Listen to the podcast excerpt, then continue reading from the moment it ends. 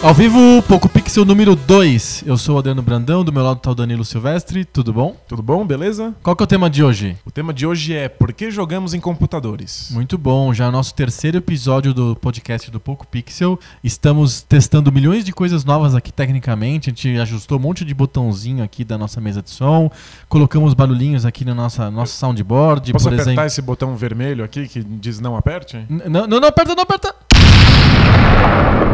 Porra, eu falei pra não apertar o botão. Ups. E a gente tá cheio de truquezinhos, estamos palhacitos demais, então tá na hora da gente ir para o tema.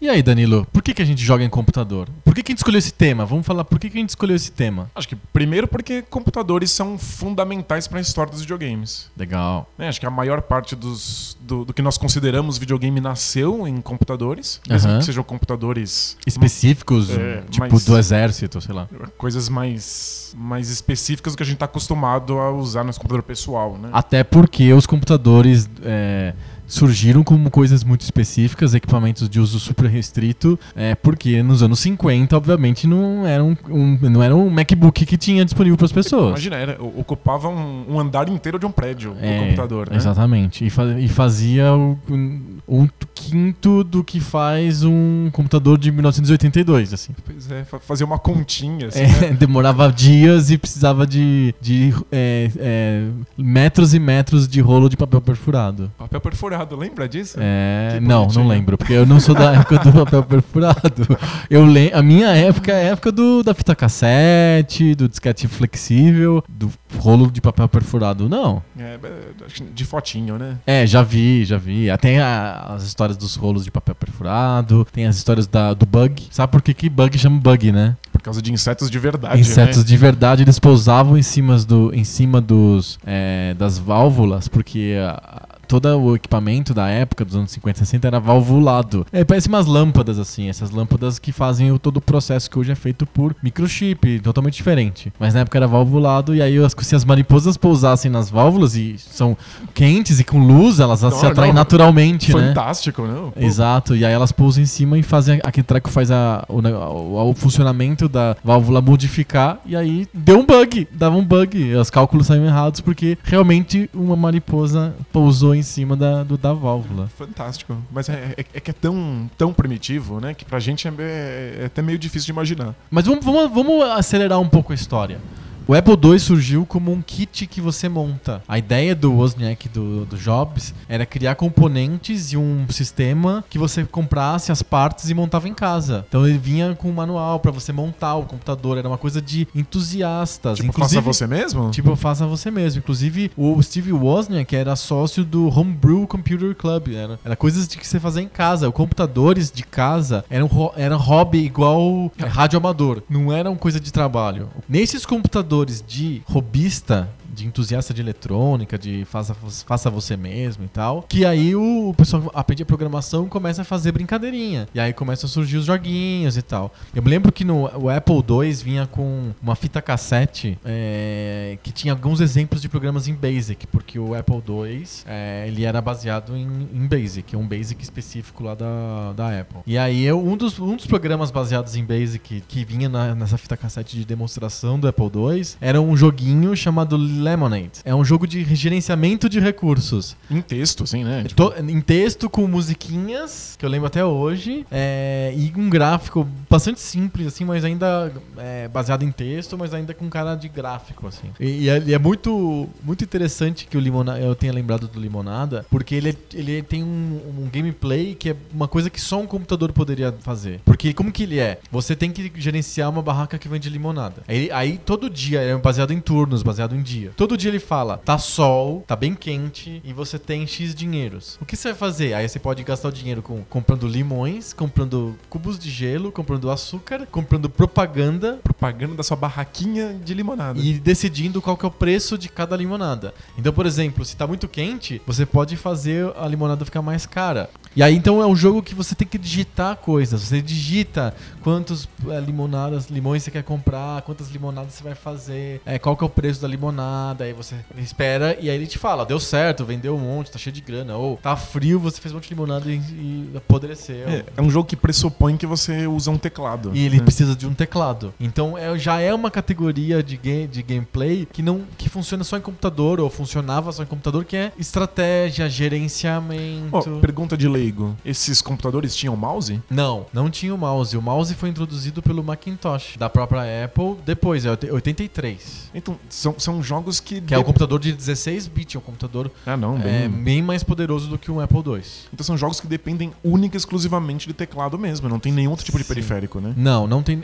Na verdade tem, porque vo- na maioria dos computadores de 8-bit, aí eu posso começar a falar de outros computadores, e você tem- consegue colocar um joystick. Um joystick de Atari, por exemplo. Pô, o- No MSX, por exemplo, eu acho que em outros eh, computadores de 8-bit da época, tipo os, os TK que tinha no Brasil e tal, você podia usar o mesmo, o mesmo plug padrão do Atari. O Apple II não era com o padrão de joystick do Atari, ele tinha um padrão de joystick dele lá. Mas a maioria dos jogos já era pensada que o cara não tinha o tal do controle. Então ele fa- eles faziam com o teclado totalmente funcional. Os teclados têm os botõezinhos de direcionais. Pelo menos você controla a movimentação Você tem daquilo um que, botão que, é, é, um feito pra personagem. Você... É, exato. É feito para sistemas é, de gerenciamento base de texto. Tipo, é, pensa numa planilha eletrônica base de texto, sem a sofisticação de um ambiente gráfico. Você precisa de ir para uma planilha de uma célula para outra da planilha e você podia usar os, a- a- É, os cursores. Sem mouse, você tem que usar um cursor, não tem Exatamente. jeito. então, por isso que tem os botõezinhos de cursor. No meu MSX, que era um Hotbit da Sharp, é, os botões de cursor eram bem grandes, assim, porque o, ca- Pra jogar. para jogar. Já- o cara Eles já aproveitam, pensou né? que, que, ia, que ia ter muito uso pra jogo o MSX, e teve muito uso de jogo mesmo, e eles já fizeram botões de cursor bem grandes. É um indício de que é um sistema feito muito pensado em jogo, né? É, né, a- Se as pessoas antes jogavam porque era o único, a única tecnologia disponível e aí você acabava jogando, depois elas começam a comprar computadores pra jogar, né? Exatamente. O MSX no Brasil tinha um monte de programinhas, assim. O Brasil foi um dos principais países do MSX, um dos poucos. O MSX é- tem uma cara parecida com o Master System, assim. Ele é um... O, o- o Brasil gostou. O Brasil curtiu o MSX e ele não foi tão bom em outros países que não o Japão. E que tipo, e- eu confesso que eu tive um MSX, embora atrasado. Aham. Eu tive um MSX, acho que eu nunca, nunca. É. Usei outra coisa que não fosse jogo. Eu nunca usei ele pra outra coisa. Eu nunca vi um programinha do Eu MSX. usei bastante. Que tipo de coisa tinha? Ó, eu me lembro que no meu MSX eu tinha um, um editor de texto, tipo Word. Tinha aplicativo de desenho? Tipo um pente. tinha Um tinha pente. aplicativo de desenho, tinha apl- aplicativos. Engraçado que a maioria desses aplicativos que eu usava, de o- editoração eletrônica, te- edição de texto, é, criar banners e coisas desse tipo Aham. no computador, é, no MSX, eram programas nacionais. Ah, legal. Porque não, não, não teve um mercado pra esse tipo de coisa fora do Brasil. No Brasil, sim. As pessoas tinham um MSX em casa, queriam escrever textos que nem o, o cara mais rico que ele conhecia que tinha um PC fazia também no WordStar.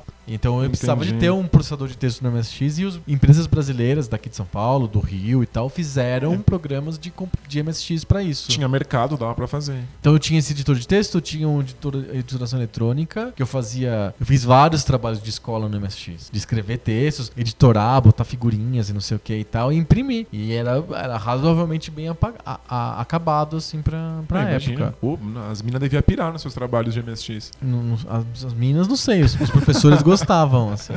Mas é, é óbvio que o meu principal uso de MSX foi sempre jogar. É, pra mim foi única e exclusivamente jogar joguinhos. E n- no Japão, que é, foi o país que mais deu certo o MSX, o, o- o MSX ele era um pens- pensado principalmente para jogo, para jogo e pra um pouco para aplicação multimídia, para vinhetas e criação de, Uhum. de coisas em TV e coisas assim, principalmente a partir do, do padrão 2, né, do MSX 2. Quer dizer, ter dado certo no Japão foi essencial, porque a Konami apoiou a o Konami MSX. não nasceu no MSX. Isso é fundamental de dizer. Ok, a Konami não nasceu no MSX assim, ela já tinha com, é, arcades. Mas Uhum. quando ela cria coisas pra casa, foi no MSX. Então, se a gente gosta da Konami hoje, É, A gente não gosta da Konami hoje. é claro. A, a Konami f- fodeu com a merda completamente nos últimos anos. Mas a gente gostava muito da Konami, né? Ah, Até- mas até um ah, tempo eu, atrás. eu ainda gosto do, do, do, P- do PES. Eu jogo Pro Evolution Soccer em vez de FIFA. E- Eu também, mas eu não posso falar em voz alta. Cara, mas o, fi- o PES do 15 é muito melhor que o FIFA 15. é, é, é verdade. Mas O é, FIFA 15 é muito lixo. é que depois de passar sua vida inteira como fifeiro, É. e todos seus amigos serem fifeiro, quando você percebe que o, o PES 15 é melhor que o FIFA 15 e você muda de lado, você é tipo meio o pária. É, você é um traidor. Você é o traidor, imagina. As pessoas não querem chegar perto, acham que é doença. É, eu não tenho esse tipo de contato Contagiosa. social, assim. Entendi. Então, pra mim, tanto faz, eu jogo sozinho sempre. Não, a, a Konami ainda é grande, mas ela, ela fica tropeçando nas próprias franquias. Sim. É, mas É, problema. Mas Problemas. ela surgiu forte pro mercado de consoles caseiros, ou consoles com aspas aéreas, no MSX. no né? MSX. E o MSX, se você soubesse fazer, os jogos eram legais. O Metal Gear nasceu no MSX. Sim. Ele, era o- ele é o jogo que ele é hoje, graças a esse primeiro teste que eles fizeram no MSX. Porque o- a versão que eles fizeram pro Nintendinho Ah. não tinha nada a ver com o Metal Gear do MSX. É, virou um jogo de tiro. É, não, não, não é nem do, do, do Hideo Kojima. É, não tem nada a ver, né? Não tem nada a ver. Não tem nada é, a ver. Aquilo é um desastre. É um desastre completo, assim. O, o MSX, ele é. Ele foi no Japão muito forte como um, um videogame, como se fosse um primeiro videogame de- das E- pessoas. E, tinha, tinha muito jogo, né? Tinha- e- muito, muito jogo. E tinha um monte de microempresas de carinhas que queriam programar em todas as partes do mundo, né? A gente Ah, então. jogou, a gente jogou aí- tanto jogo europeu bizarro que, que, que né? Mas aí é chegava. porte. O lan- É bem, é bem importante falar isso, porque o MSX só foi interessante mesmo é, no Brasil e no Japão. Nos, na- no- em países da- nos Estados Unidos ele não existiu, apesar do em, é, ele ter, ter um apoio da Microsoft, por isso que ele é até MSX. Ele, tem, o- o- ele usa MSX Basic, que é o Microsoft Basic e Uhum. tal, como base do, do sistema. Mas ele não deu certo nos Estados Unidos, ele deu certo no Brasil e no Japão. Na Europa Ocidental, ele foi razoável, assim, mas não importante nos, no- é, é, como outros computadores de- de, de 8-bit, como principalmente o, o Commodore 64, menos na Europa, e principalmente na Europa o ZX Spectrum e o Amstrad CPC. Foram dois consoles importantes. É, pri- o Amstrad, principalmente na Europa continental, quer dizer, Espanha, Holanda, Alemanha, França, e o ZX Spectrum na, na Inglaterra. Esses caras eram importantes. A maioria dos jogos que a gente jogava no MSX, que, Eram não, ports eram, deles, que né? não eram jogos japoneses, eram ports para MSX de jogos feitos para outros computadores É a de maior 8-bit. parte de Commodore, né? Commodore tinha muito jogo, era impressionante. O Commodore ele, ele foi muito foda nos Estados Unidos. Ele é uma, é uma empresa americana, a Com- a Commodore. é, e aí ele foi muito importante nos Estados Unidos, mas n- não muito na Europa. Mas a cena de jogos de computador na Europa foi muito importante nos anos 80. A gente já falou no, no, no- no blog e no podcast dos jogos da Espanha, que eram feitos basicamente com Amstrad Sim. CPC e com ports para os outros, os outros computadores. Tinha alguma indústria que fazia joguinhos brazucas? Teve, teve alguns jogos importantes brasileiros pro MSX, não para esses outros computadores. Sim. É, porque o MSX que fez sucesso. Sim, tem um jogo que ficou bem famoso no Brasil que chamava Pedra da Gávea. Que era um jogo, é, uma espé- uma espécie de adventure, mas ele não era point and click, ele tinha uma interface de texto, assim. Chama Pedra da Gávea. E tinha outro, eu posso estar falando uma grande besteira aqui, eu posso até pesquisar aqui pra ver se ele é realmente brasileiro, que era a, a história do Conde de Monte Cristo. Pô, que eu- legal. Deixa eu ver aqui. Parece muito louco. Conde de Monte Cristo MSX. Achou Olha aí? só, ele é brasileiro mesmo. O Conde de Monte Cristo é um, é um jogo brasileiro. É- ele é um adventure de texto com imagens gráficas. Então você tá olhando lá um- uma foto de uma gruta, de uma É. cela, e aí tem instruções em texto dizendo: e agora? Você vai fazer o quê? Você tá preso? né? É um, é um- é um livrinho ilustrado. É um livro ilustrado. Interativo. Com, com em- em coisas que você pode escrever. Examine pessoa, pegue pergaminho, rasgue colchão, pegue corda. Mais ou menos como o- os jogos da, da Sierra, só que sem o, o- você controlar um personagem na tela, só com o cenário. Muito legal. E, e o- esse é um gênero que nasce no- no- nos computadores e que vai fazendo a transição pros videogames com o passar do tempo. Mas Sim, que é o o- Adventure. O né? Adventure é est- extremamente importante para pessoal dos videogames e é um gênero que surge no computador. Surge nos, nos jogos de texto sem imagens. O Colossal Cave, que a gente fala sempre, Sim. é, uma, é um Adventure de puro texto, só texto. Então vamos começar a pensar então no modos de se jogar, que eu acho que aí vai, fa- a gente vai sair um pouquinho desse panorama histórico e falar um pouquinho de gameplay. É, a gente falou de um jogo Limonada e a gente falou de outro jogo Colossal Cave. E aí a gente, no ano passado, a gente falou de joguinhos de MSX. É, não, por enquanto a gente tá com joguinhos que exigem que você use o teclado, pra para escrever. Pra É. escrever, porque você tá pensando em um gerenciamento de recursos ou em dar instruções pro, pro próprio jogo. Conversando com o jogo. Oi, Conversando jogo. com o jogo. Vai pra direita. é. Isso, exatamente. Uma outra revolução que os computadores trazem é com o Adventure do. O Adventure não, com o advento. o advento do mouse. Porque aí é mais um jeito de você dar comandos pro computador que não é um jeito pelo teclado. É pelo mouse. Cli- escolhendo uma região e clicando. É, parece super eh, eh, ridículo ficar explicando como é que funciona o mouse. Mas na é época, em 84, era incrível. Imagina, você, ao invés de escrever pro, pro, pro seu jogo o que você queria observar ou espiar, você vai lá com o mouse e você mesmo clica, clica. e espia. Exatamente. É muito fantástico. Eu me lembro de um jogo do MSX. Eu acho que era um, do- eu acho que era o único jogo que eu tinha que tinha esse comportamento. Embora outros programas tinham um comportamento parecido. Ele tinha um cursor que ele, na verdade era um quadradinho e você co- como se fosse o mouse, como se fosse o ponteiro do mouse. E você controlava pelo teclado. É um jogo obviamente feito depois que já existia mouse em outros computadores, eles quiseram emular esse, esse modelo para MSX. Sim. E esse jogo era um jogo de strip poker.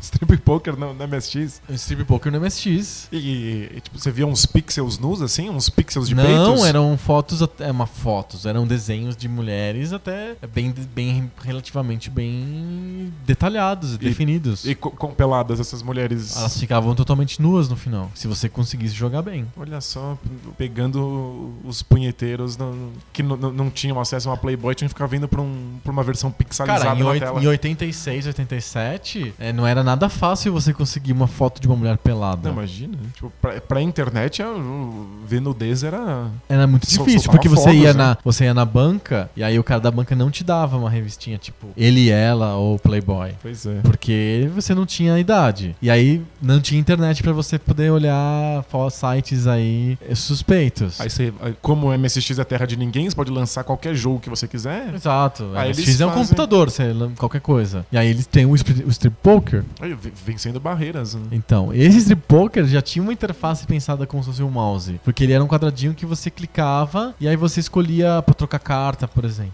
Outro jogo que tem um cursorzinho desse que lembra o mouse é o Laerância. É verdade. Ele tem um, tipo, um- uma mira, assim. É, pra, pra quem não sabe, o Laerância é um point and click. Você aponta e clica pra resolver Sem os mouse. adventures, só que não tem mouse. Não tem mouse. você é- aponta com, com o direcionalzinho, o cursorzinho do O- teclado. O que é bem incômodo. É, na, na época eu não sabia. Na época ninguém achava incômodo, porque era o jeito. É. Parecia o único jeito possível. Como é que eu vou reclamar do único jeito possível? Era melhor do que tentar escrever em francês ou espanhol pra abrir a gaveta. Com certeza. Tá. Pegue o trompete. Como que é isso? que Escreve, pega, piga lo trompite. Sei lá o que que... Sim, sim. É, terrível. então é melhor usar o, o cursor como um mouse fajuto. Sim. E depois vai ter coisas como Manic Mansion, que é uma mistura dos dois. Porque vai ter os comandos que você digitaria numa lista que ficam sempre o tempo inteiro na tela. Uhum. Por exemplo, pegue, olhe, empurre, puxe, Sim. cuspa, ou sei lá o Tem que for. nove comandos. O... É nove? Não. Três, três... É, nove comandos o Manic Mansion E tem. aí você vai com o seu cursor, Escolhe o comando. escolhe o comando e depois põe no objeto. Então, pra empurrar a porta. Aí você vai lá, empurra e depois Ah. clica na porta. Exatamente. É uma mistura entre o digitar e o ter o mouse, né? É, não- você não digita nada, né, no Manic Mansion. Não precisa. No Manic Mansion já é um jogo feito pra mouse. E aí você usa o mouse pra você poder fazer o point and click. E aí surge o gênero do point, point and click adventure. Porque se a gente pensar nos primeiros adventures gráficos, que são os, ad- os adventures da Sierra, que são super importantes, eu falo sempre deles. O Police Quest, o King's Quest, o Space Quest, o Larry. Eles são todos escritos, né? Você tem Todos que- são escritos. Você Entendi. controla com o cursor o bonequinho, o personagem, o Larry ou o, o Roger Wilco, que era o personagem Sim. do Space Quest. É, e você dá comandos pelo, pelo teclado. Então ele é pensado num XT que não tem mouse. O hardware define muito como que é a- o input, a jogabilidade do jogo. É, né? Quem, quem tá programando, progra- provavelmente tá programando no próprio computador em que vai jogar, né? Então, Exatamente. Já tá definido. Então ele As usa o limitações. teclado e só. O, quando o Manic Mansion tá, já, é- já é de uma época que os PCs já tinham. Já era o PC é, AT286 ou, ou 386, que já tinha mouse. Já era comum ter um, um- um mouse no PC. Então ele já cria uma interface em que substitui você digitar que era um teclado que todo mundo tinha, e por um mouse que a princípio nem todo mundo tinha, mas já era bem comum. E aí ele você consegue fazer o, realmente o point click funcionar. Era revolucionário, se você pensar no Larry, que Nossa, você é. digita, o Maniac Mansion que você clica em comandos é incrível. Incrível. E daí, a gente tava falando que os, os videogames, os consoles, eles copiam os jogos de computador e tentam fazer funcionar. Como é que é no, no Manic Mansion, do Nintendinho? Então, o Maniac Com- Mansion teve com- um porte Ele tem um porte pra Nintendinho. pra Nintendinho, que é além de ser é, com- problemático em termos de você f- lidar com o jogo, porque a- o mouse faz muita falta, é, Você controla o mouse com, com o você direcional? controla o mouse com o direcional. É como era jogar É o no jeito. MSX, que É- já que não é tinha igual mouse. assim, a né? herança. É, não é perfeito, mas é o que tem pra hoje, né? Exatamente. Então, Sim. o Adventure é filho do computador. Assim como a gente pode dizer que os jogos de ação mais rápida são filhas, filhos do, con- do arcade. O, o Pac-Man ou um jogo de eh, Donkey Kong, são o Mario, são jogos de ação rápida, é feito pra arcade. É, pra são- você ter são um jogo pensados- de 30 segundos no bar ou no, num lugar especial, num arcade mesmo, num fliperama, numa casa de jogos. Aí você tem que ter um jogo de ação rápida. Ele- Eles são velozes porque a tua ficha tem que durar pouco. Tem que durar pouco. Pra que você ponha uma nova ficha e eles en- enchem o cu de dinheiro. Exatamente. Já o jogo de computador, ele é feito pra uma, uma sessão mais longa, você olhando pra aquela tela. E os jogos de simulação que eu vi eram de computador. Era um jogo de, de, de pilotar carros chamado Test Drive. O, e o próprio nome do jogo já diz o que, que ele é. É pra você testar como que é passear numa Lamborghini ou numa Ferrari. É, obviamente, não- a sensação que você tinha no jogo não tinha nada a ver. Absolutamente nada. Nada a ver. E Era um cenário verde, porque era um jogo de XT, que você tinha um, um carro super lento que andava numa estrada na beira do precipício. E daí dá vontade de pular no precipício. Não- Você não consegue, quando você chega na beira do precipício, o vidro quebra e aí você morre. O precipício tem uma parede invisível. É uma parede invisível. Eles, Bem, é um jogo de bolaram, XT. eles bolaram isso porque eles sabiam que as pessoas iam andar muito devagar naquela porcaria daquele carro e iam querer se jogar no precipício Sim. pra acabar com o jogo. Eu me lembro que aquele jogo era o jogo que, tipo, os adultos corriam pro, pro computador pra usar e pra brincar. É que adulto tem fetiche por carro. Exato. Então, mas é um, é um gênero que, que é particularmente de eu acho que computadores? sim, porque eu não me lembro de console, e aí eu tô incluindo o MSX como um console, embora ele não seja. Eu não me lembro de nenhum jogo do Nintendinho que eu tô dentro do cockpit do carro pilotando. Eu, só- eu tô- eu lembro de jogos de corrida em que eu tô vendo o carro de longe, mas não dentro Então, do carro. Eu acho que eu consigo apontar um- o dedo pro motivo. Hum, Os computadores são comprados por adultos. sim, O adulto meio que se engana. Fala assim, vou fazer umas planilhas aqui, eu preciso Aham. pro meu trabalho. E ele acaba jogando. sim. Adultos têm fetiche por estar no cockpit de um carro. É. Então tem isso. Os videogames são brinquedos. São brinquedos. O videogame é tipo um computador, só que pra criança, não tem teclado, não vai ficar escrevendo, não vai ficar fazendo planilha. Sim, O que criança faz do computador? Joga. Então faz um só que, com jogo pra criança. exatamente. Então console é brinquedinho. Aí, Faz os, todo sentido. aí os jogos de carro não são simulação. São jogos de corridinha. São um jogo de corridinha, né? Que convencionou se chamar de. O contrário de simulação é arcade. Exato. Né? Tipo, são jogos rapidinhos e divertidos pra criança dar uma risadinha e parar de encher o saco do adulto. Fica aí jogando essa porrinha aí e para de me perguntar por quê pra tudo. Mas o adulto não, né? O adulto tá afim de simular que ele tá andando de Uma lim- de- Ferrari. de uma Ferrari É, É. Exato. Mesmo que seja a 3 por hora. 3 por hora. O... Com a vontade de pular no, no precipício. Então, eu me lembro que o Test Drive, ele gerou um outro jogo da mesma empresa que... Essa empresa que fazia esses jogos se chamava Accolade. E ela fez o Test Drive e ela fez um segundo jogo que era o Grand Prix, que era um, era um simulador de Fórmula 1, que eu, ado- eu adorava. E era dentro do cockpit também. Só que era no cockpit de um Fórmula 1, não de um carro de, de rua. Nem traço disso em nenhum console da época. Então, mas logo em seguida, o Mega Drive começou a ter jogos de Fórmula 1, como por exemplo Super Monaco GP. Então, mas ó, é, é uma coisa do Mega Drive. E porque... Porque a SEGA tinha arcades de corrida que você entrava dentro de um cockpit, pegava no volante. Isso veio depois do PC. Primeiro surgiu os jogos pra PC, tipo Test Drive e o, o Accolade Grand Prix. E depois os, os arcades da SEGA com- que você sentava dentro de um, co- num cockpit real, ou que parecia real, pra você brincar no, na Playland da vida. Sim. E tem que pensar que o- o Mega Drive tá tentando puxar a idade média dos Pra jogadores cima. pra cima. Uhum. Então faz sentido que, a- que o Mega Drive tenha esse tipo de jogo. Outro tipo de simulação que eu me lembro que tinha no computador e não tinha em outros eh, consoles era a simulação de voo. De avião, né? É, eu me lembro que pouco depois, eu, não- já não é um XT e tal, tinha a Microsoft começou a lançar lá o Microsoft Flight Simulator, que é um, jo é um jogo muito típico de computador. Você A até imagina. hoje eu não vejo nenhum cara ligando o Xbox, que é, da- que é da Microsoft, e abrindo lá um Flight Simulator, ficando 10 horas pilotando um, um Boeing numa viagem de São Paulo pra Eu Nova posso, York. eu posso estar falando, falando caca, mas eu acho que nem existe Flight Simulator pra, pra Xbox. Não, não, Então- não. Acho, que com certeza não tem. É porque exige um milhão de botões. Tem É porque é o cockpit, milhões. É, o co- né? é um maldito cockpit de um avião. E aí a gente volta. Você imagina uma criança jogando isso? Não, é muito. Imagina. A Eu, criança é a- eu, eu sou adulto e babá. acho soporífero, quero dormir.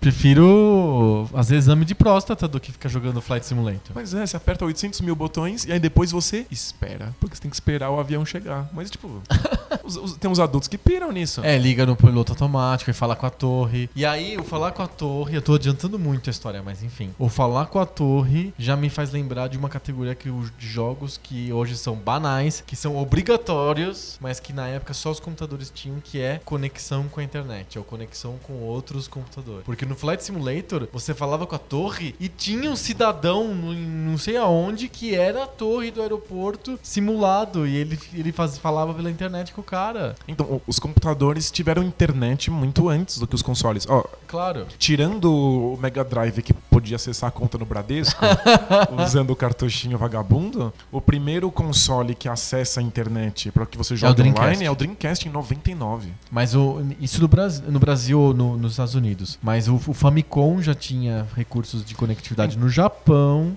lá em mil- 1986. Sim, mas era, era pra baixar, baixar joguetinhos. Pra falar com a. né, Eu não me lembro, tinha a Nintendo Net, vai, entre aspas. assim. Sim, mas às vezes você, você comprava um cartucho que baixava o joguinho bem devagarinho, e aí você ficava recebendo como se fosse uma, tel- uma, uma telenovela, assim. Aham. Você recebia microcapítulozinhos ah, por, Sei. por semana. Agora, jogar com outras pessoas, como o PC já fazia há um tempão, Exatamente. é só em 99 com o Dreamcast. 99. 99. A gente já jogava com amigos na internet o StarCraft, que eu acho que é Oi, 98. 98. StarCraft é do mitológico ano de Esse ano é muito 98, foda. né? É o ano de 98. Mas- é muito foda. um gênero exclusivamente de, de computadores, a gente já jogava ele online muito antes de 98, que é estratégia em tempo real, os É RTS. RTS. É, os Command Conquer da vida Os já Command tinha Conquer. a possibilidade de. de jogo online ou com conexão dedicada. Você discava pro amigo e fazia a jogatina. Ou você juntava 800 mil computadores um do lado do outro e Fazer bot- uma LAN. cabeava todos Que, eles. que jogo que era o jogo de LAN por excelência?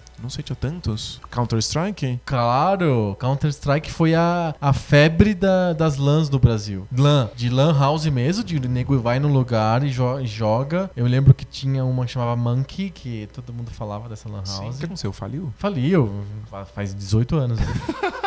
e... então, mas Jogando naquela Counter-Strike. época, Counter-Strike, é, o que, que é isso? 97? 96? É por aí. As pessoas faziam festinhas, as famosas LAN parties. E aí elas leva- faz- leva- cada um levava um computador. Eu não tô falando de levar um note, pegar um MacBook Air de duas gramas e levar pro, pro, pra casa do amigo. De levar computadores, aqueles computadores que tem neon, sabe? Que de 8 mil quilos, assim. Tipo, tem que levar a porra do gabinete que pesa 80 toneladas. 80 toneladas. Só que tem que levar o monitor também. Leva o monitor, leva tudo. Todos os Precisa dar cabos, a graneiro pra fonte. fazer uma lamparina.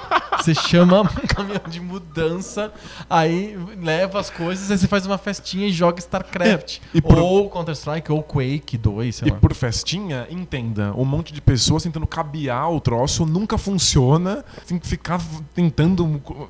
De quem é esse cabo? Mas tá funcionando? Você tá conseguindo entrar na sala? Era- Era o desespero. É um desespero, é uma um bosta. desespero. É festa de nerd mesmo. Por isso que as monkeys já tinham estrutura pronta pra você jogar, que é só, só você chegar lá, se loga e já joga o Isso. Counter-Strike lá que você quiser. Eu jo- joguei muito StarCraft em Lan House. StarCraft Lan House. É. Tinha, tinha Lan House que você pagava um, um preço e aí você passava a madrugada inteira nela. Ah. Então, tipo, eu entrava às 10 da noite e saía às 10 da manhã. Aí você pagava só pela comida, pelas coisas É. que você consumia lá Eu passa- dentro. passava 12 horas jogando StarCraft numa Lan House. Você é maluco. é- a madrugada inteira. Eu já joguei bastante StarCraft, bastante StarCraft com, com pessoas vivas, não com um computador. Mas era sempre via, via internet ou via conexão dedicada. Então, mas eu, eu ia com um monte de amigos fazer isso. Eu não Ah, passava tá. a madrugada sozinho. Eu ia com vários amigos Não e é- passava a madrugada inteira jogando StarCraft em LAN. entre É. si, aham, na LAN. E o que é legal, porque você pode jogar dois contra dois, três contra três, gritando com seus parceiros um Sim, do é lado muito do legal. outro. Não precisa do ó, que- aquele foninho. É, aqui. porque, imagina, forninho na internet merda que a gente tinha em 98.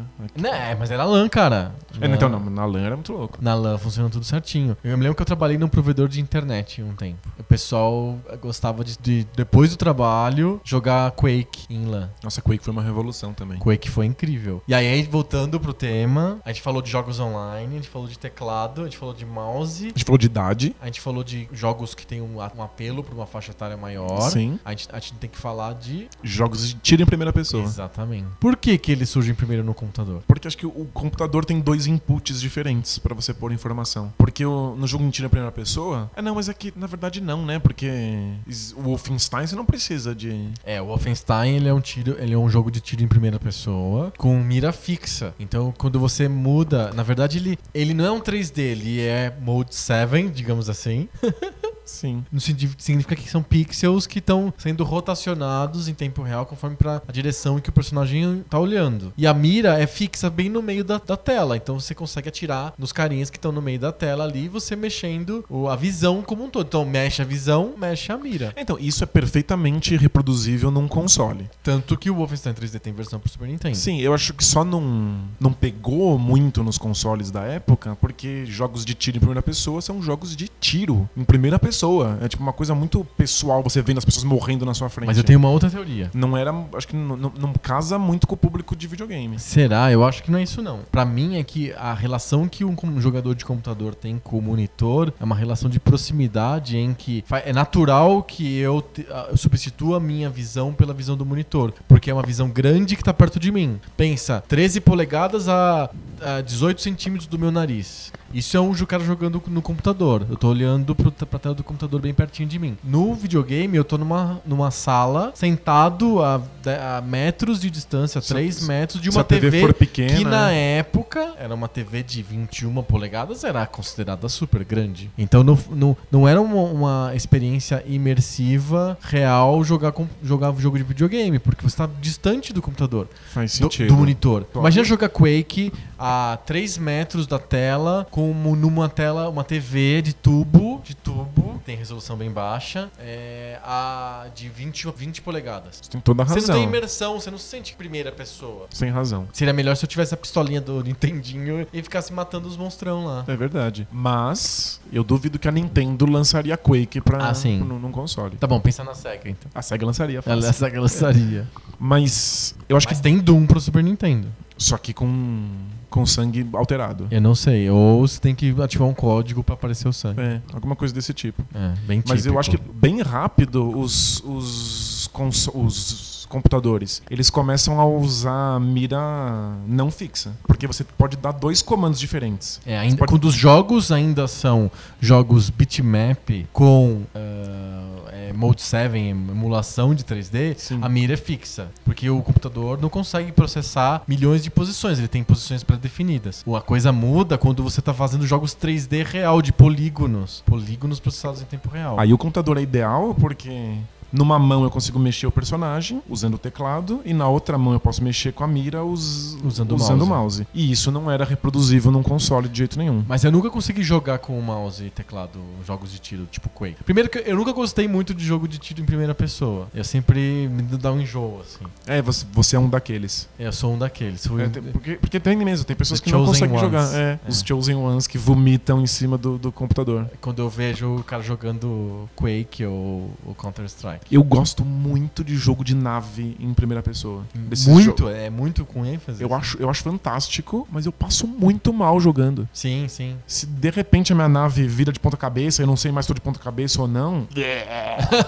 adeus, adeus almoço. Então não, Credo. não consigo. É. Mas eu, eu me lembro, você fala de jogo de nave em primeira pessoa, eu lembro do Wing Commander. Ah, eu, eu acho fantástico. Que é uma série que tinha no PC, era uma série de PC. Primeira pessoa, e aí eu acho que tem- isso resolve um pouco do dilema do Test Drive. Ou do. Ou do jogo, jogo de eh, Accolade Grand Prix. Primeira pessoa segurando o volante do cockpit faz mais sentido pro computador, porque eu tô pertinho do monitor. É. Enquanto no, no videogame eu tô do outro lado da sala. Eu ia uma TV pequena da época. É, então t- talvez tenha razão que o, o primeira pessoa seja uma coisa do monitor Uma a questão princípio. física. Uhum. uma relação física e aí porque tá no computador ele acabe agregando outras coisas pro- do seu público-alvo. Aham. Começam são jogos por estar no computador mais complexos, mais adultos, mais simulação, mais opções. O Wing Commander tinha um milhão de coisas pra fazer na nave. É Sim, é um monte de opções. Uma coisa que não, não é comum pra um, pra um console que tem dois botões no, no- no controle, Sim. né? Então a gente pode falar que o computador traz também um pouco desse lance da simulação e das coisas em primeira pessoa. Sim. É um monte de coisas que só os computadores fizeram por muito tempo.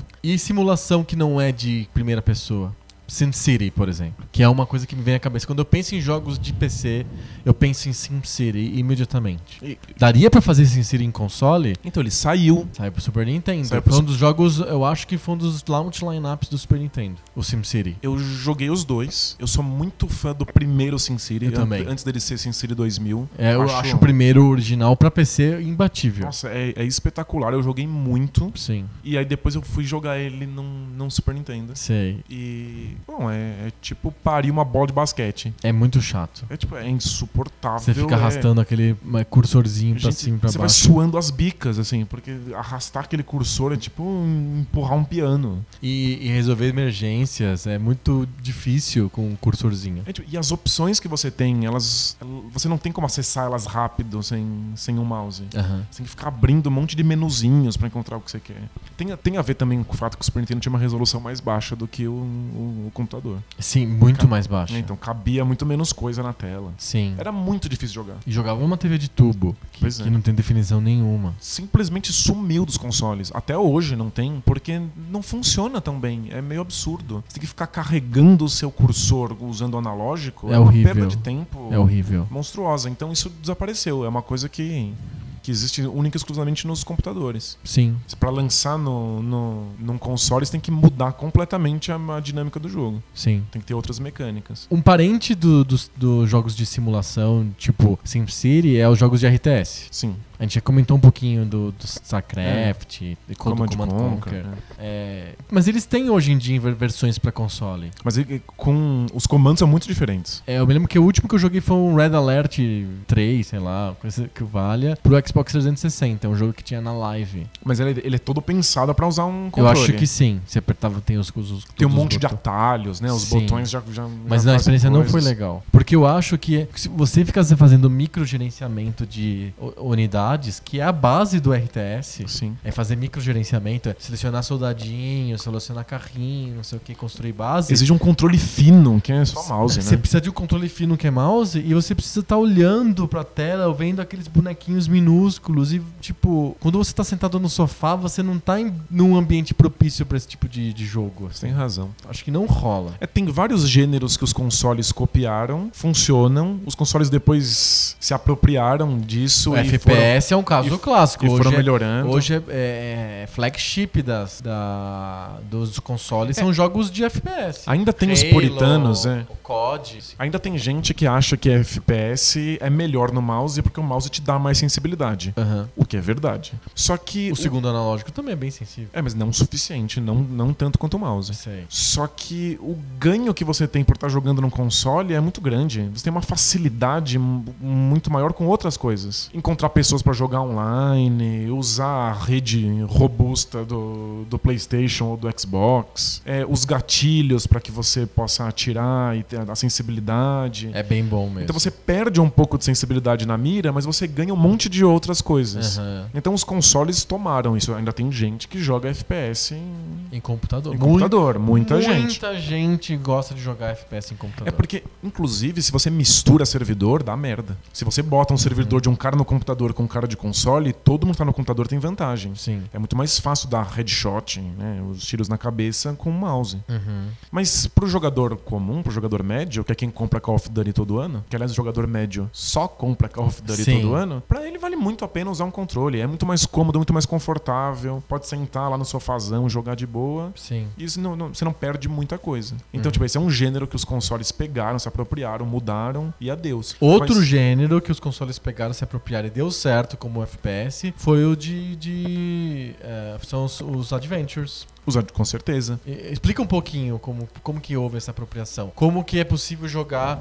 eh, um jogo de história no, sem teclado, sem mouse. Então, do, E no- longe da tela. No longe ponto do monitor. específico do point and click, quando os consoles estavam ficando muito comuns e se jogava cada vez menos nos computadores, já em 98, a LucasArts já começou a pensar como fazer um point and click para controle e Uhum. não para mouse. Certo. E aí lançou o Green Fandango. Foi o último ah, adventure da LucasArts. Isso. E aí ele já é. Ele é super travado, super difícil de controlar com o controle, mas já tem o controle em mente. né? Aham. E a partir dali, o, o modelo do Green Fandango começou a ser usado por outras produtoras. Certo. E aí o Adventure Point and Click não tem mais point e não tem mais clique. Você controla um personagem com um analógico e você Aham. aperta botões para que ele interaja com os cenários. Né? Você acaba mudando um pouco a dinâmica do jogo. Você não pode mais ficar explorando qualquer coisa do cenário, mas você explora o que tá mais ou menos perto do, do seu personagem. Mas funciona. Então os consoles se apropriaram dos point and clicks. Quer dizer, mais ou menos. Hum. Porque a gente tem hoje uma volta dos point and clicks tradicionais no modelo antigão pré-Green Como Fandango. que é o Green Fandango Revamped? Ah, ele, ele tem as duas possibilidades. É. Ou você joga clicando com o mouse como com point and clicks velhos, Aham. ou você usa o controle como eles tinham pensado a princípio. Certo.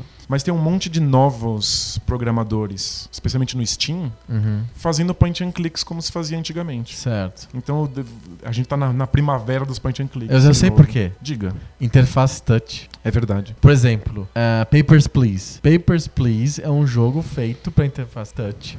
Embora tenha saído primeiro pra PC. Sim, saiu primeiro pra mouse, mas ele é ideal pra touch, Ele é né? feito pra touch, porque eu, além de ter coisas que eu clico, ele tem coisas que são mais gostosas de fazer com o dedo do que com o mouse, que é, por exemplo, Arrastado. arrastar. É bem mais legal arrastar com o dedo do que eh, drag and drop de mouse, que você clica, pega e tal. É mais que trabalhoso, assim. Mas mesmo, mesmo alguns point clicks que pensam exclusivamente no mouse, funcionariam perfeitamente com o touch. Interface touch. Porque não tem mais muita opção. Você não fica olhando ou falando ou empurrando ou puxando. Eles são jogos de apontar e clicar, mas é só isso. Você aponta e clica. Aham. Você clica e, ele, e o personagem age como ele acha que deve agir. Certo. Então eles estão muito simplificados. Funcionaria com touch normalmente. Acho que tem algumas outras coisas pequenas que os, os computadores trouxeram para os videogames que a gente pode citar, Ampassan, que a gente já tá meio que apertado de tempo. Primeira coisa é salvar o estado do jogo. Lembrando que a, videogames são feitos para cartuchos que são memórias é, de leitura apenas, não de escrita. Então você é, tinha que decorar ou anotar no papelzinho sequências intermináveis de códigos que representam a posição, qual fase você está no Mega Man ou coisas desse tipo. Por interminável, entenda interminável. É tipo, Interminável digi- mesmo. digite aqui Hamlet inteiro. Tá bom. é. Você vai lá e digita com o cursorzinho do Nintendinho caçando milho. É mais rápido começar o jogo de novo. É mais fácil jogar. Vocês as outras foda-se partes. esse password, eu começo outra vez. Né?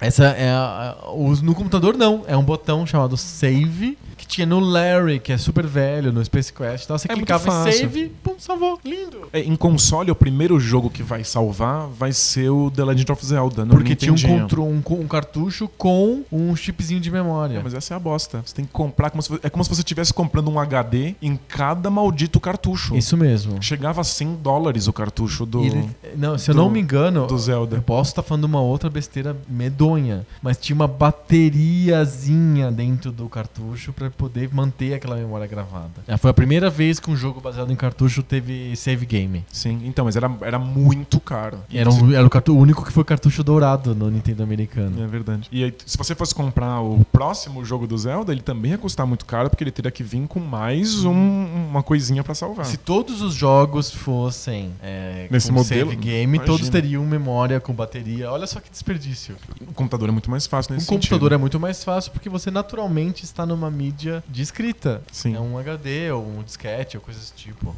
É, outra coisa que o, o- além do, do- você a possibilidade de você fazer save game, o que os, os jogos de computador trouxeram que, que eu achava bem legal é a possibilidade de fazer modificações nos jogos. Você tem acesso aos arquivos dos jogos. Então eu me lembro que os FIFAs, os caras tinham acesso aos arquivos onde se- eles podiam customizar a camiseta dos times, a escalação, de um jeito muito mais fácil. Não precisa comprar o bomba patch. Você- simplesmente você baixava na internet, ou coisa desse tipo, o arquivo com as modificações Al- necessárias. algum alguns jogos, algumas produtoras com mais coragem, elas te mandam junto com o jogo as ferramentas que elas usaram pra fazer o jogo. Sim. Que tipo, é o caso famoso do Half-Life. Half-Life. Então a, a, a Valve não se importa. Faz aí todos os mods que você quiser de Half-Life e tudo bem. O Counter-Strike tá aí.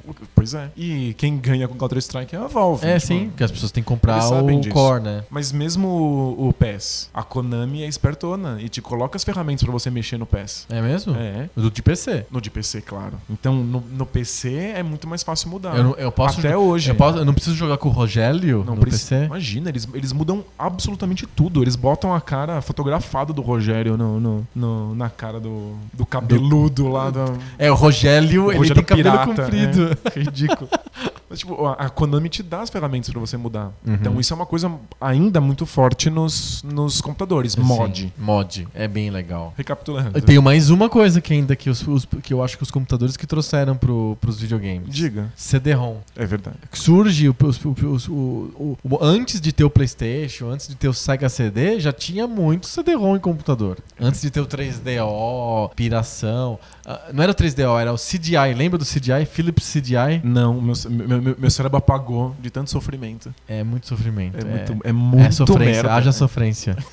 o, o C- Philips CDI era, era tipo ah, é, CD-ROM com de videozinhos interativos, Pra não sei o que, criança. pra criança, porque no computador era muito comum isso, era extremamente comum. As pessoas compravam ki- é, kit multimídia, que tinha uma placa de som e um CD. Eu lembro que o meu primeiro salário foi um kit multimídia. Genial. Eu trabalhei um mês. E comprou. E comprei um, um kit CD. multimídia. Fui na, na loja, comprei, saí, voltei pra casa felizão com uma caixa grandona que era um kit multimídia da Sound Blaster. Que Era legal. um kit da Que que Creative. Creatives. O que, que você jogou nele primeiro? Foi Full Throttle. Animal. Que veio full nele. Veio junto com o kit multimídia, veio o Full Throttle. o Então- CD com o Full Throttle. Uma das primeiras vezes que a gente tem um jogo inteiramente falado. Sim, verdade. Porque não o dela som- diálogos escritos. É é isso que traz, né? Na o- verdade, jogos anteriores da LucasArts já eram com diálogos fala- falados. Por exemplo, o, o Indiana Jones e o, o Fate of Atlantis é, é um jogo com todos os diálogos falados na versão CD-ROM. Você também tinha. Você podia comprar a versão disquetes, que acho que vinha. Aí, oito aí- disquetes, aí é ou só 10 texto, né? disquetes, que era só texto. Então, tem, o- o- os CDs eles são um grande avanço por causa dos diálogos e da música, né? A, a gente não conseguiria imaginar o videogame moderno sem CD, né? É inviável. Pensa no o 64, o quanto o 64 suou as pitangas. Porque. Porque é cartucho em, Sim. em 98 tem um videogame com Podrão. cartucho que não consegue ter um- uma única frase falada. Sim, exatamente. Desastre. Desastre total. Então, muitas coisas que os computadores apresentaram pela primeira vez e muitas coisas que os computadores fazem melhor. Melhor. E Tem as- a- a- ainda hoje tem coisas que os computadores fazem melhor. Então, É, não tenho dúvida nenhuma. Por Por, exemplo. exemplo, a cena indie. Hum, Tipo, a facilidade de programar em computador é, É muito maior. é muito grande. A, a facilidade de você publicar o seu jogo no Steam. O- Hoje em dia, publicar um jogo na, na, pro Xbox ou pra, Pra PlayStation. pra PlayStation sendo independente é muito mais difícil e, em termos de dinheiro, muito menos. é, compensa muito menos do que você lançar no Steam. O Steam fica com menos dinheiro. A, a Valve a passa- Valve fica com menos dinheiro. isso, a Valve passa mais dinheiro pro desenvolvedor. E não tem política de censura, então você encontra jogos de tudo quanto é tipo, jogos adultos, gente retomando conceitos antigos de videogame, gente tentando conceitos novos. E tem tudo, custando de poucos centavos até uma fortuna de reais. Uhum. Então os, o, o videogame ainda é. o- os computadores ainda são o lugar para você encontrar inovação, desde que nas mãos dos independentes. Muito bom. E os videogames, os consoles, correm atrás Sim. ficam tentando convencer os indies a lançar jogo para os consoles deles. Porque é onde estão as, a- as inovações mesmo. E pra fechar, no que os computadores são ruins? Eu acho que hoje em dia, n- mais nada. Mas já foram muito ruins em várias coisas, será? É, A dificuldade de você. Computadores têm tem algumas umas coisas que não funcionam direito. Do tipo, você ter que instalar o jogo e o jogo. Mas não- os jogos de Xbox One, Então- sei lá, você tem que instalar também. O problema de você instalar o jogo é que o jogo reage diferente na instalação e quando você joga, dependendo da sua máquina. Aham. Ele não é inteiramente padronizado. Isso, Então, acho se que é a eles- principal questão do, do jogo de computador é a falta de padronização do computador. Sim, quando Assim, você instala o jogo, ele pode dar pau, porque a sua placa não é,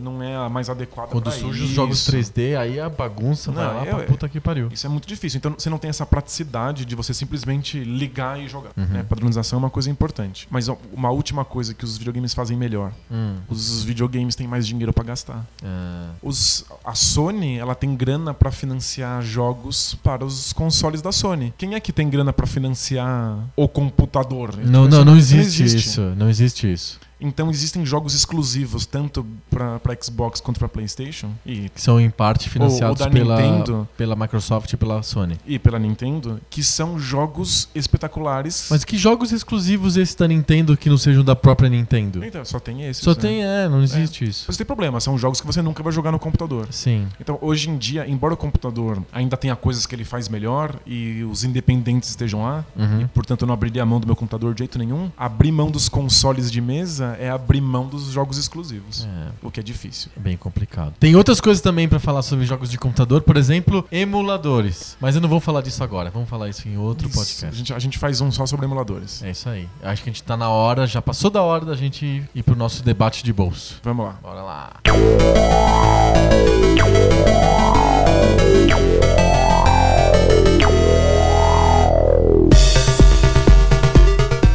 Debate de bolso. Debate de bolso, pra quem não escutou o nosso podcast número zero, é um espaço em que a gente coloca em cada um dos nossos episódios pra gente falar sobre temas aleatórios. E a gente, eu e o, e o Danilo, a gente não combina antes. A gente não sabe o que cada um vai propor pro outro. Então é- pode ser interessante. Por exemplo, qual que é o tu- a tua ideia de tema pra hoje, Danilo? Então, eu sei que a gente extrapolou o tempo e que Sim. eu vou propor uma coisa que talvez você queira passar oito horas falando. Ixi. Mas eu, eu queria muito saber quais são suas questões sobre direitos autorais. Direitos autorais. Porque eu sei que você tem uma cruzada pessoal contra. Eu tenho. Pra terminar com os direitos autorais. Sim, eu sou contra os direitos autorais. Engraçado porque eu, volta e meia, eu me lanço como é, produtor de conteúdo e ao mesmo tempo sou contra os direitos autorais. Então, é- é- essa pergunta. Como é que vive a pessoa que produz conteúdo se ela não tem direito autoral sobre o que ela vive faz? Como um- um, co- vamos- vive como um filósofo grego. É assim. é, A gente tem que conseguir uns escravos, então, pra trabalhar pela gente.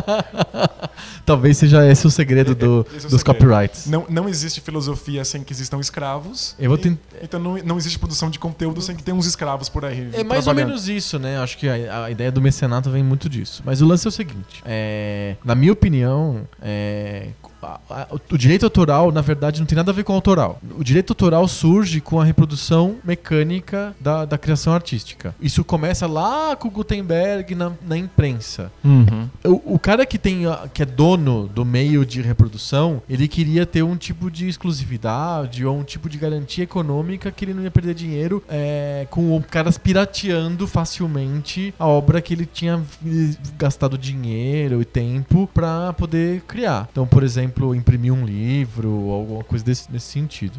Porque isso não defende o autor, isso defende o cara que é dono do, do meio de reprodução. Então, se eu pensar, por exemplo, em é, música ou em filmes, não é o diretor ou, o- o músico, o compositor ou o ator ou o, o screenwriter que é o que vai receber, é, que vai ser protegido pelas leis de direitos autorais. Quem vai ser protegido das leis de direitos autorais hoje é, são os estúdios, as gravadoras, as emissoras de televisão. Mas é por causa. É porque a- a- o estúdio, a produtora, tem os direitos que ela pode pagar a grana pro cara que criou a obra. Sim, mas é, é, é muito. di- é- é- a internet é o que faz a gente pensar nas coisas, eu acho. A internet é uma invenção tão disruptiva, tão modificadora de cenário, Nossa. que a gente começa a entender coisas que a princípio estavam muito nubladas pra gente. Você é- tem toda a razão. Então quando você fala assim pra mim, olha, é o dinheiro do direito autoral que permite a Universal é, pagar pra cantora X fazer o- a arte dela. Legal. É um, ex- é um- todo mundo me fala assim, olha, é, é graças à Madonna que a Sony tinha dinheiro pra fomentar a orquestra não sei o quê. Porque uma, co- ela, pagava, ela ganhava dinheiro com a Madonna, eu nem sei se a Madonna é da Sony, acho que era da Warner, mas que, se- que se Tanto dane. fez. É, é os- o- a gravadora lá, o grande holding lá mundial que deti- detinha os direitos autorais de um artista que dava muito dinheiro, é, pegava aquele dinheiro e distribuía em outras coisas que não davam dinheiro, era uma espécie de é, é,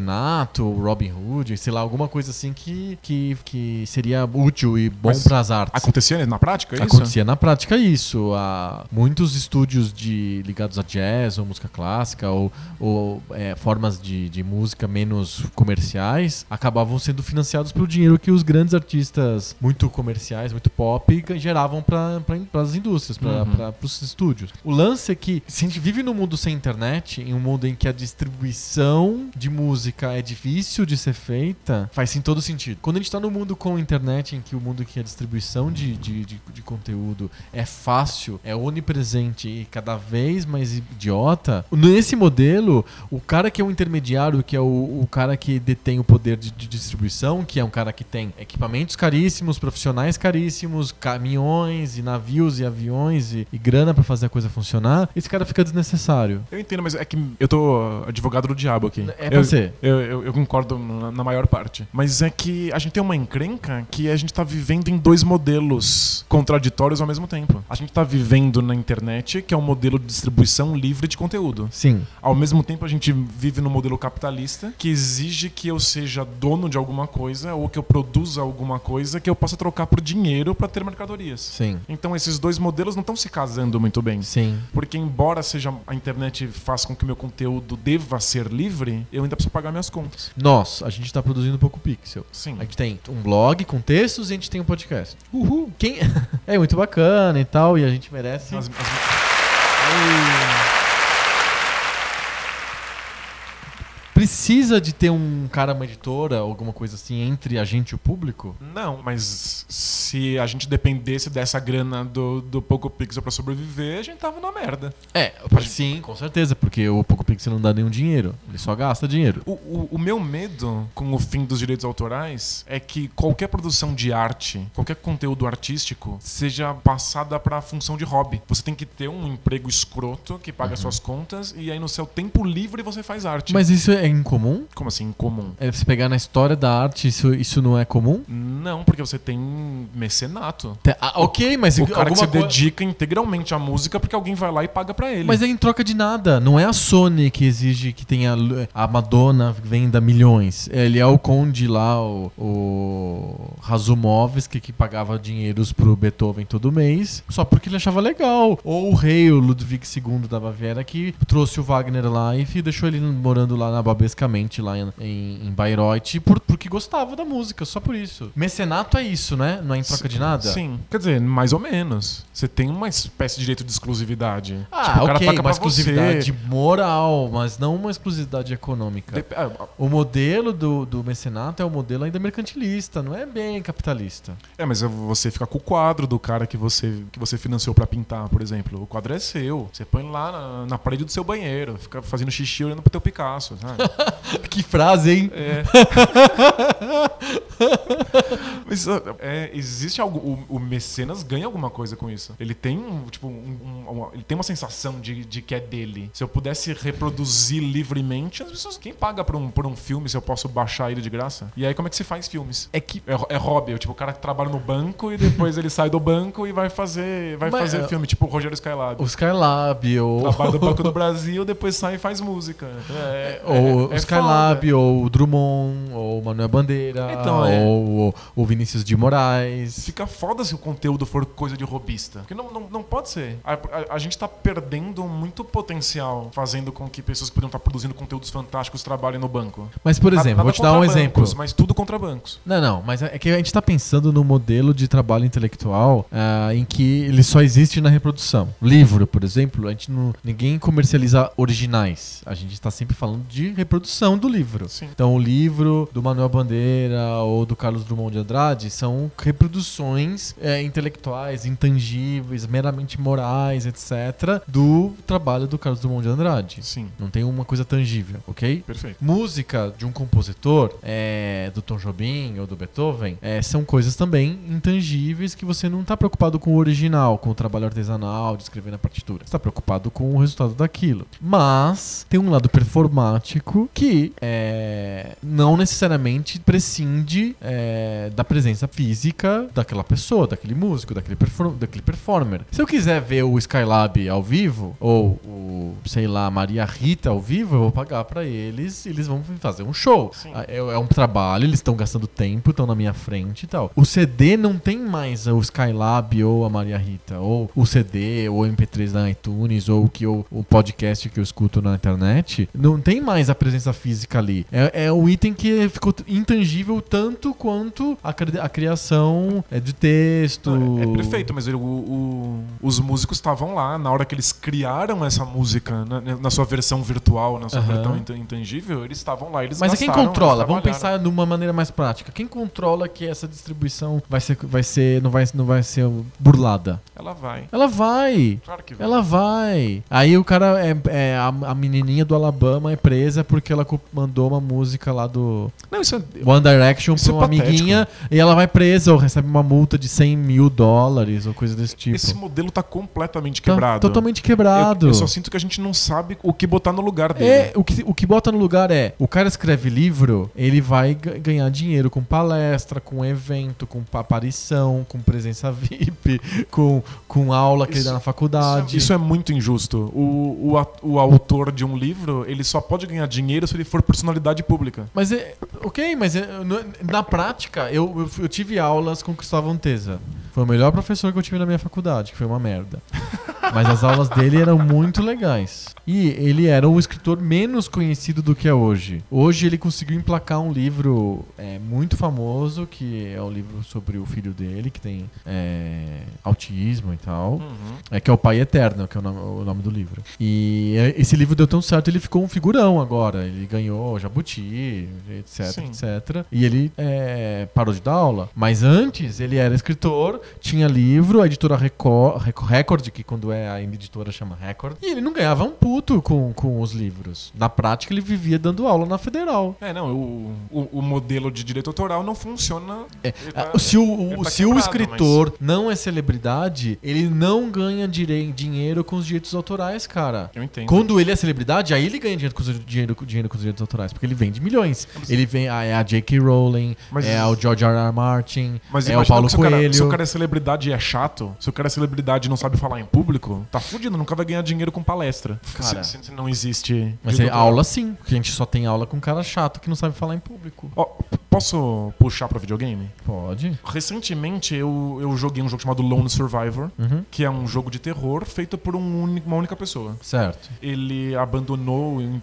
o emprego dele, ele abandonou, aliás, tudo e passou a se dedicar integralmente à produção desse jogo. Um jogo muito pessoal, muito autobiográfico, muito forte, que não seria lançado nenhum quadrilhão de anos por nenhum estúdio. Aham. É uma coisa muito grotesca e gutural. E ele levou vários anos pra fazer esse jogo. E Ele lançou pra PC. pra PC, pra Steam, ele se afundou na merda. Tipo, acabou o casamento, ele não tinha um, um centavo pra sobreviver. Sim. Ele, ele sabe que o jogo vai ser vai ser pirateado. Ele tem noção disso. Mas ele precisa que algumas pessoas comprem esse jogo Mas no aí Steam. não é um porque modelo de senão pa- ele não, tá é na um modelo merda. de mecenato co- colaborativo, e é Patreon, é, é, crowdfunding, por exemplo, do É, Mas é, você não tem direito autoral sobre esse jogo? Catarse ou coisa desse tipo. Se, se for simplesmente, ah, pirateia aí todo mundo quem quiser, ele tá numa encrenca. É porque ele tem os direitos desse jogo que ele sobrevive. Não sei, cara, não, não, O não, Steam não, deu uma concordo. grana, O Steam deu uma graninha pra ele aí, ele conseguiu fa- fa- consegue sobreviver e fazer o próximo jogo, porque senão tá- acabou. Será que as pessoas não doariam pra ele? No Patreon, por exemplo? Talvez, talvez sim, talvez não. É, cara, eu acho que é uma questão bem complicada. Eu acho que a obra reprodutível não deveria ser é, ter a reprodução é, impedida, porque não é- na prática não dá pra impedir. É, A internet, o computador tornou muito fácil. Não tem é, é ridiculamente fácil você baixar um quadrinho, você baixar um livro, você absolutamente baixar uma Ah, qualquer música, baixar um filme em alta definição, 4K, não sei o que.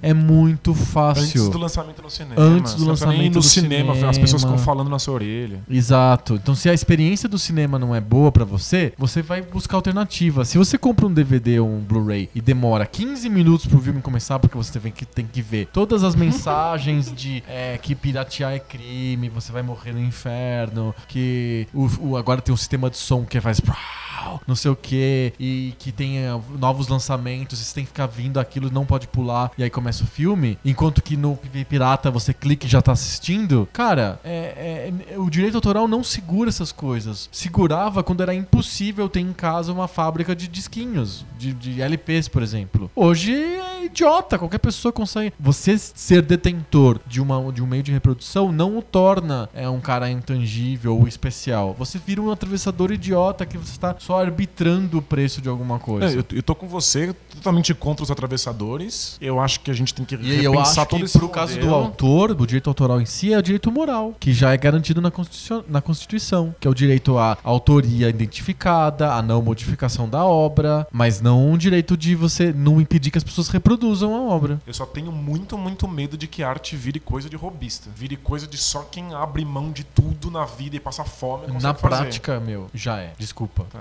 Então eu vou sentar aqui e chorar só um pouquinho. Senta e chora um pouquinho, mas assim, a verdade é nua e crua é que arte hoje já. Hoje não, sempre foi coisa de robista. Pouquíssimos é, superiluminados é que são aqueles que ga- recebem dinheiro de mecenas ou pelo trabalho deles em outras coisas. É, tem vários casos, eu posso contar. Eu, a minha área de, entre aspas, especialização é a música. É, posso te contar de vários casos de compositores que eram amadores. É, compositores que eram vendedores de seguros, compositores que eram químicos, compositores que eram militares, compositores que eram é, sacerdotes. É, esses caras eles ganhavam dinheiro de outros, outras coisas, não com a, com a música dele. Agora, a maioria absoluta, 90% desses caras ganhava dinheiro como? Com docência, eles eram professores. Não, não eram porque eles editavam é, obras, eram porque eles davam aulas. Davam aulas, ou tu- eram tutores de alunos particulares, o que ficou comum no século XIX, ou eram é, é, diretores de, de escolas da igreja, ou coisas desse tipo, que, que eram bancados por alguém, tinham patrões, ou eram músicos particulares de, de nobres, moravam dentro do castelo, como Haydn, por exemplo. Entendo. Não, É que sempre me, me, me soa como um quadrado enfiado num buraco de um círculo. Aham. Sabe, me, me parece que não casa, que a gente tem um modelo de, de fruição e de vontade de fruir obras de Sabe arte o cara que não que- casa com o modelo de sobrevivência. Então, mas o cara que menos tem problema de, de, de copyright é o pintor, é o artista plástico. Porque a obra dele é única, não é reprodutível, certo? Sim, tem aura. Não, além de ter aura tal, não sei o que, eu não consigo tirar uma foto do quadro do Rothko e pendurar na parede sem, sem me sentir muito ridículo. Porque eu tenho na parede uma reprodução do Rothko e não Sim. o Rothko em si. É, então não tem valor nenhum aquela reprodução, né? nem faz sentido o cara ficar todo melindrado com aquilo. E mesmo assim, mesmo o Romero Brito, por exemplo, botando muitas aspas, artista, coelhinhos voadores, ele, ele, co- ele, n- ele tem um produto lá que é, são quadros que não são reprodutíveis e ele vai lá e processa a Apple porque o estilo dele foi copiado por um negócio lá. Como se o estilo dele fosse uma coisa dele. que- É, agora, que é direito pertence autoral a sobre ele, o é. estilo Sobre um jeito. Nossa, tipo, todos os cubistas podem ser processados porque eles pintam igual, é isso? É, escolas não existem mais, escolas, es- escolas assim estéticas. Não pode ter mais. O cara. é que o- do Romero o- Brito não chama escola estética, chama mau gosto, né? É, chama qualquer coisa. Mas enfim, ele tá processando a Apple por um estilo, cara. Sendo que ele é dono de um negócio físico, que é um quadro pintado, que só existe um, que o pessoa tem que pagar muito dinheiro pra poder levar pra casa. Não, né? Esse modelo é fudido, tá tudo quebrado. Então, na minha opinião, assim, informação, conteúdo, coisas tan- intangíveis são feitas para serem voa- voarem pelo, pelos ares. E a, a, a internet é que per- propicia isso. Antes precisava É. de caminhão, de gasolina, de plástico, de Justo. milhões de coisas no meio do caminho que É- tornavam aquele valor real. Agora, eu não quero pagar um dólar que seja por um, É- um conteúdo. É só que o modelo da internet, que é perfeito e representa o nosso tempo, ele não é o mesmo modelo da nossa vida econômica e das necessidades do, do mundo prático. Tipo, é, isso dá encrenca. A gente precisa, talvez, não repensar a internet, espero que não, mas repensar a outra parte. É, é bem complicado mesmo. É isso. É isso, a gente acabou fazendo um debate de bolso super, super profundo. É muito debate pra pouco bolso. Gigantesco, É verdade. E sabe o que a gente vai fazer agora? O quê? Ler cartinhas. Cartinhas! Cartinhas.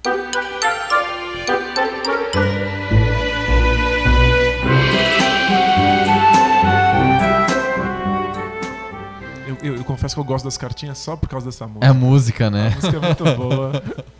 Muito bom. O que, que a gente tem hoje? Nós temos várias cartinhas hoje. A gente tem é, cartinhas sobre o episódio 0 e também temos cartinhas sobre o episódio 1. Um, Olha, né? acumulou. Acumulou, bem bacana mesmo. Sobre o episódio zero, a gente tem uma cartinha aqui do Leonardo. O Leonardo é um velho amigo meu, é do, também é do, do, do grupo cada vez mais men- menor de pessoas que gostam de música. Defina a música. Música, música é como eu chamo música clássica.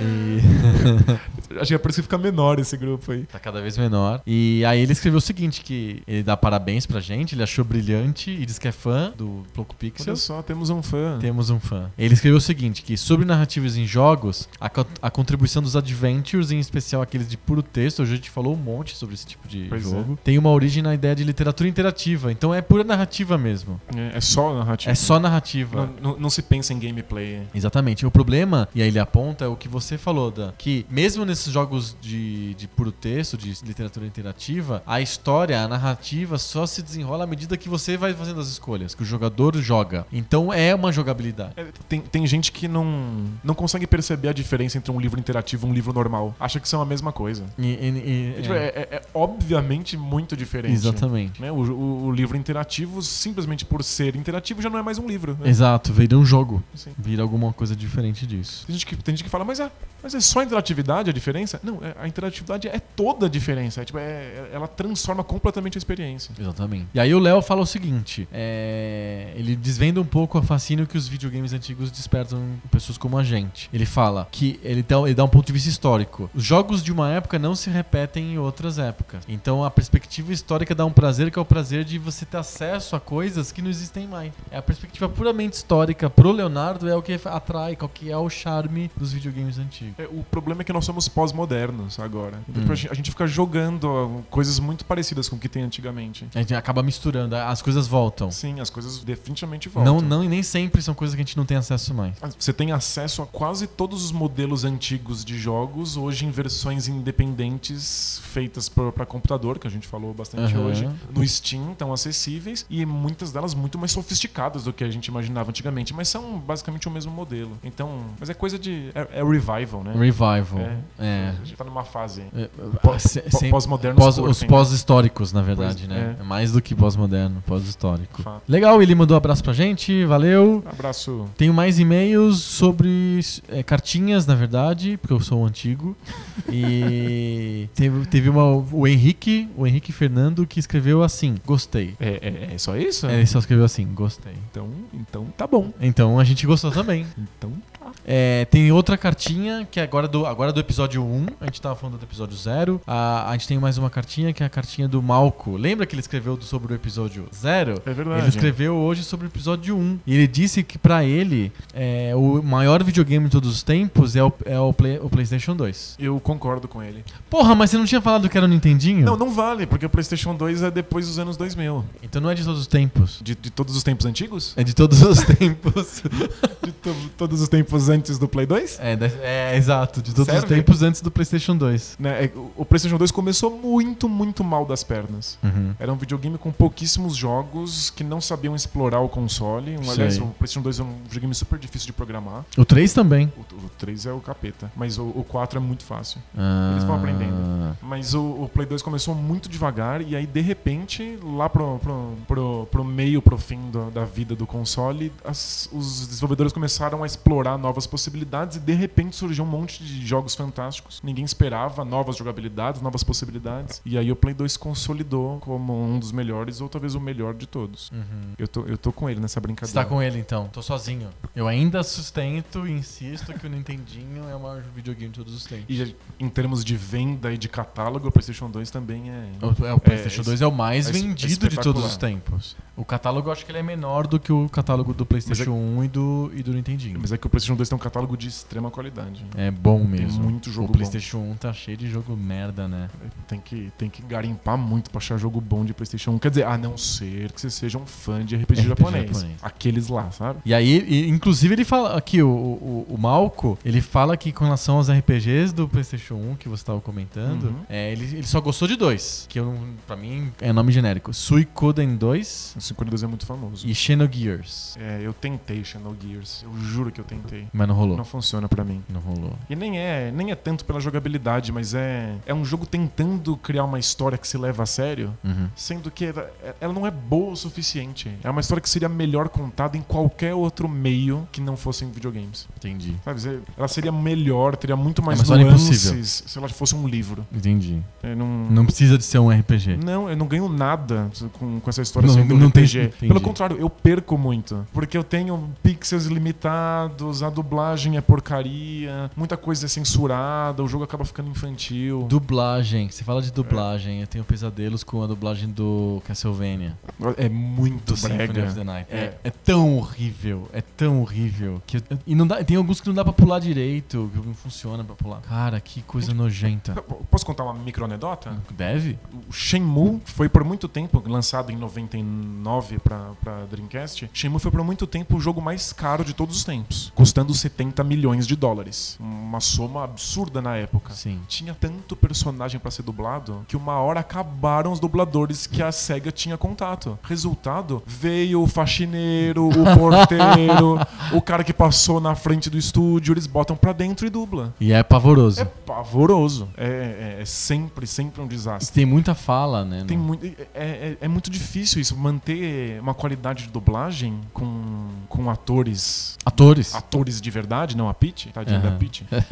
Que- a, a culpa é de quem contratou a Pete, não da Pete. A Pete aceitou porque quer enfiar dinheiro tem na o orelha. Roger também. É, pô, não, não, não fala isso. Tem o Roger, É cara. muito, é muito triste. É, tipo, é um monte de atores consagrados, dubladores consagrados e o Roger. E o Roger. Aí, tipo, eles. fa- Você já viu? as- Assistiu as cenas no YouTube? Vi. Porque, tipo, é um monte de gente interpretando mó bem. E ele lá no meio, aqu- aquele. Qual é o idiota. jogo mesmo? Eu esqueci. É o Call of Duty novo, né? É o Call of Duty? Ou, ou- não, Battlefield. É o Battlefield. É, É, o Battlefield. ele- não dá pra. é- é- só, só a mãe reconhece, sabe? Não, é. é. Então, dublagem é uma coisa que pega muito nos videogames. Você precisa pagar grandes dubladores, eles não, não existem a granel. E videogame tem muita fala. Muito Mas por que? personagem. O que eu fico pensando é um tema pra outro podcast. Por que que os- no- o- tem que ter tanta riqueza cinematográfica nos jogos? É, a Não gente- precisa nada disso pra gente se divertir, pra passar Mas- grandes histórias. É, não precisa. A gente faz dois podcasts pro futuro aí, entra na lista. Um sobre, sobre videogame cinematográfico Ok. e outro sobre diversão. Sobre o conceito de diversão em videogame. Se ele é importante ou se ele não é. Será, que, Fator vide- diversão. será que videogames precisam ser divertidos? Ponto de interrogação. Ponto de interrogação. Então, no pique, tem mais um e-mail aqui. Cartinha. Uma cartinha. Eu tenho mania de falar e-mail.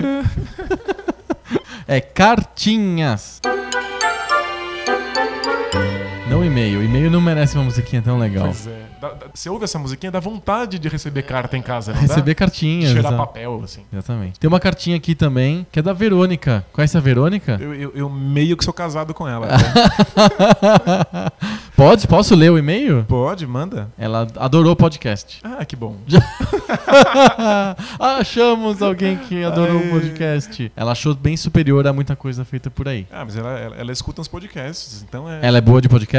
É, eu, eu, eu levo a sério a crítica dela. Oh, que legal. Obrigado. Só que ela não concorda com a gente. Ela não acha que foi o Nintendinho o maior videogame de todos os tempos. Ela acha que foi o Atari. Ela tinha Atari. Ela tinha Atari. É, então. Eu, eu, eu acho que o Atari tinha uma. Devia ter mais chance lá no É, nosso, eu- nosso programa. A gente foi meio cruel assim com o Atari. É, você ainda tentou, tentou ser mais carinhoso com ele, eu passei o tesourão. Você passou o tesourão, você passou o É. tesourão de todo mundo. Eu não. Menos o Dreamcast. Imagina. Eu não passei o tesourão no Nintendinho, que foi eleito o grande console. É, Ok, ele foi o eleito do grande console, mas você manteve o Dreamcast e o Nintendo 64. Mas se não passasse o tesourão, final. se não passasse o tesourão, eu ia ficar com todos os videogames. Eu fiz o que devia ser feito. Então tá bom. E sabe o que você deveria fazer, caro amigo ouvinte? É escrever pro Poco Pixel. Vai lá no dopocopixel.com, acha o episódio do podcast que você quer escutar, que você quer comentar. Escreve lá, perde essa timidez aí. Escreve pra gente que a gente lê. A gente lê sua cartinha, a gente toca a musiquinha bonitinha. é, e você vai sentir um fuzzy warm feeling de estar fazendo a coisa certa. É, de- por coisa certa, entenda. Deixar a gente ouvir a musiquinha da cartinha né? de novo. Exatamente. É só isso. Pra terminar, Danilo, um recado pra juventude, pro Malco Canedo. Ele gostaria de tentar o Dreamcast. Que como que você, o que você diz pra ele, como que ele pode tentar o Dreamcast hoje? Eu- ele, ele tem duas possibilidades pra jogar Dreamcast. Uma delas é emular o Dreamcast. Uhum. O Dreamcast é emulável, exige só uma boa máquina e você tem que Quão boa tem que ser o computador? Quão bom tem que ser o computador Tem que pra ser emular um- o Dreamcast? Tem que ser um, mais, um computador mais ou menos recente com uma placa de vídeo robustinha. Tem que ter uma placa de vídeo. Tem. E você tem que saber que alguns jogos não vão rodar perfeitamente. Certo. Você vai ter alguns problemas de textura. É fácil de conseguir os jogos? Os jogos têm, vocês têm absolutamente todos os jogos disponíveis em torrent. São É, grandes, né? são de um, São- é. o tamanho de um CD, né? entendeu? Em, em geral, eles têm 1 giga. 1 giga. É, mas tudo bem, você consegue todos os jogos, né, isso não é encrenca. É que nem Certo. É. todos vão rodar perfeitamente na emulação. Aham. Você vai, às vezes, ter que j- jogar algum jogo que alguém não tem cabelo. Por exemplo, cabelo não é emulável, o resto é. Aí você joga o jogo com o personagem sem É, cabelo. fica careca. Fica careca, tudo bem. Dá, dá pra viver com isso. Outra possibilidade é comprar um Dreamcast. Eu sei que parece absurdo, mas tem muito Dreamcast usado. E é fácil de encontrar por um preço camarada. Quanto que custa um Dreamcast É, usado? com uns 150, 200 Sério? reais no máximo, você, você encontra Ele um Dreamcast. funciona na boa? É, na- n- por na boa, entendo às vezes ter que deixar o Dreamcast de pé. tipo, meio de- virar ele deitadinho, assim, sabe? Mas funciona. Entendi. Dá pra fazer. Qual que é melhor, das, das- na sua opinião? O Eu- emulador eu- ou o Dreamcast mesmo? Eu compraria um Dreamcast. O Dreamcast tem um controle super bacanudo. Tem o, o sistema de save dele é legal, por- via VMU. É legal ter um Dreamcast, assim. Aham, Olhar pra ele, sentir o cheiro. legal. Eu e pra gosto. conseguir jogos em CD ou GD pro Dreamcast tipo, original? Cara, mas aí mesmo? o FBI vai bater na minha porta. Porque... Mas tem como. É- Só precisa falar assim. não precisa É, dizer os- você, você pode pegar os jogos todos na internet e rodar no seu Dreamcast, no- no- no- na segurança da sua casa, ou você pode comprar o jogo original também, mas o original você vai, vai, vai ter que Vai pagar uma camelar grana. mais. Vai ter que correr atrás e pagar uma grana. Entendi. Os jogos Dreamcast são, são itens de colecionador. E vale a pena? O Malco tá certo de querer comprar um Dreamcast? Eu, eu, eu, eu tenho um Dreamcast e não abro mão dele, não. Olha só. Quantas vezes por mês você o- liga o Dreamcast? Nenhuma, mas é que eu, eu, durmo muito, eu durmo muito mais tranquilo de saber que ele tá lá. E outra, quem não jogou Shenmue precisa jogar Shenmue. Ah. Shenmue é, é- é pai de quase tudo que tem hoje em dia de, de- de storytelling. O recado é: busque o Dreamcast, busque conhecimento, escreva pro Book Pixel, Você virou o ET Bilu. busquem conhecimento, é, assinem a gente no RSS, no iTunes, Poco Pixel, que é uma conversa nova sobre. Videogame velho. Muito bom.